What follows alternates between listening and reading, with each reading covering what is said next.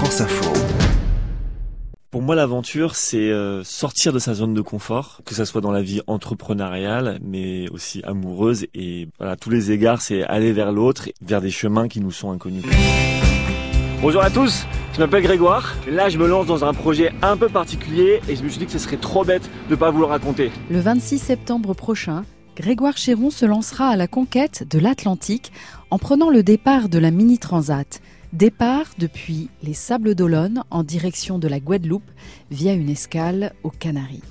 Moi, je fais de la voile depuis un petit moment et j'avais des amis qui étaient un petit peu dans ce milieu-là de la Mini Transat. Et j'ai même un ami qui, pendant genre 4 ans, m'a dit euh, fais la mini, fais la mini. Et puis au bout d'un moment, il y a une sorte d'accélération, à savoir acheter un bateau et donc me lancer dans ce grand projet. Alors, on précise que votre métier, au départ, c'est d'accompagner euh, les skippers et les aventuriers, mais à terre, en tant qu'attaché de presse. Et, euh, et d'accompagner ces gens dans leur communication. Alors, donc mon métier, exactement, c'est de vivre par procuration leur projet à travers leurs photos, leurs vidéos. Et donc, j'ai effectivement pu travailler avec des skippers qui ont fait le vent des globes, la route du Rhum. Mais c'est vrai qu'en fait, faire des projets euh, comme euh, bon cette Transat ou d'autres, ça a un coût euh, en termes d'énergie, même social. on se coupe de certaines personnes, on doit déménager, on doit dépenser beaucoup d'argent, etc. Il y a beaucoup d'incertitudes. Donc on, ça fait peur, mais en fait ces gens-là m'ont aussi appris que s'ils devaient le refaire, ils le referaient à 100% parce que ça leur apportait énormément de choses humainement. Mais là clairement avec cette tempête, j'ai pas du tout envie de naviguer. Jamais je navigue en mini dans ces conditions, c'est un truc de ouf. Chaque Mini 650, donc c'est des bateaux qui font 6 mètres 50. Et donc moi je l'ai appelé King Julian 3. Et c'est mon fidèle compagnon depuis un an. Et, finalement faut en prendre soin. Et il va prendre soin de moi parce que grâce à lui, je vais quand même traverser un Atlantique en solitaire, en autonomie, sans contact avec la Terre. Il y a évidemment des bateaux qui nous suivent pour la sécurité. Quel passage vous redoutez? La sortie du golfe de Gascogne est toujours très compliquée euh, parce que c'est des endroits où il y a beaucoup de vent. Il peut y avoir du trafic au niveau aussi du Cap Finistère au large de l'Espagne-Portugal. Et ensuite, ça va être plus facile dans le sens où ça sera la grande traversée entre les Canaries et la Guadeloupe avec les vents portants. Et là, c'est un peu plus euh, stable et au soleil. Ça y est, il est 7h30 du matin et c'est le jour du grand départ. Tout le monde est sur son bateau et un peu d'effervescence sur le ponton. Alors Grégoire Chéron, la Mini Transat, c'est entre un an et demi et deux ans de préparation. Et donc il y a notamment euh, cette première course, hein, SAS euh, en baie de Morlaix. Et la première course, la première régate, j'ai fait dernier, disqualifié et j'ai été repêché.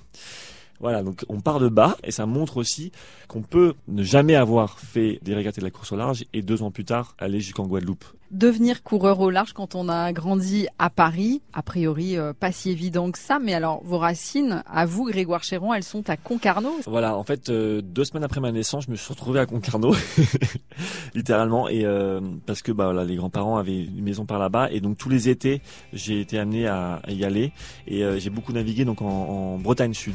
Alors c'est cool, le bateau est à l'eau, je suis en train de le prendre en main, mais maintenant, il faut que je m'entraîne. Comment vous vous êtes préparé physiquement? Le truc, c'est que je fais 2 mètres, j'ai souvent mal au dos. Donc il y a un travail que je dois faire, j'ai peut-être essayé c'était de me renforcer au niveau du dos et des abdos pour avoir une meilleure euh, tenue. C'est à la fois une aventure sportive, on l'a vu, mais aussi un projet entrepreneurial. On apprend sur le tas. Oui, y a, forcément il faut apprendre sur le tas parce que on se retrouve donc à avoir des leasing pour acheter le bateau, etc. Ensuite, il faut trouver des partenaires techniques, financiers. Moi, j'ai pas réussi à en trouver euh, beaucoup jusqu'à présent. Est-ce que vous avez bouclé votre budget d'ailleurs Pas du tout. Pas du tout, je suis à la recherche de sponsors évidemment. Mes voiles sont à bon entendeur, à bon entendeur euh, forcément. Arrivé à Saint-François en Guadeloupe à partir du 9 novembre. je suis pas certain d'être là le 9 novembre. Ah bah justement, j'allais vous poser la question est-ce que vous visez un podium, non, une place sur le podium En fait, euh, quand je vois les, les, les, collègues, je me rends compte à quel point euh, ils sont à un autre niveau de performance par rapport à, moi. Euh, c'est des gens qui. Alors c'est bien, vous dites les collègues, pas les concurrents. Déjà bon esprit.